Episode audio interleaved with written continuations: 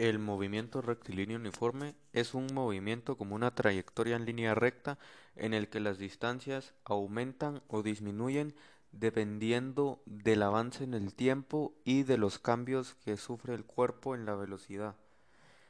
Este movimiento se caracteriza por tener una aceleración como una razón constante diferente a cero.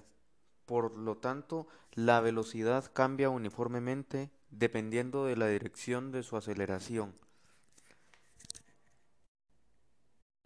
Un ejemplo de este movimiento sería una moto que parte del reposo a una velocidad inicial de 0 metros por segundo y avanza con una aceleración constante de 5 metros por segundo. Por lo tanto, el cuerpo, en este caso la moto, acelerará en línea recta uniformemente dependiendo de su aceleración y del tiempo constante en el que irá la moto.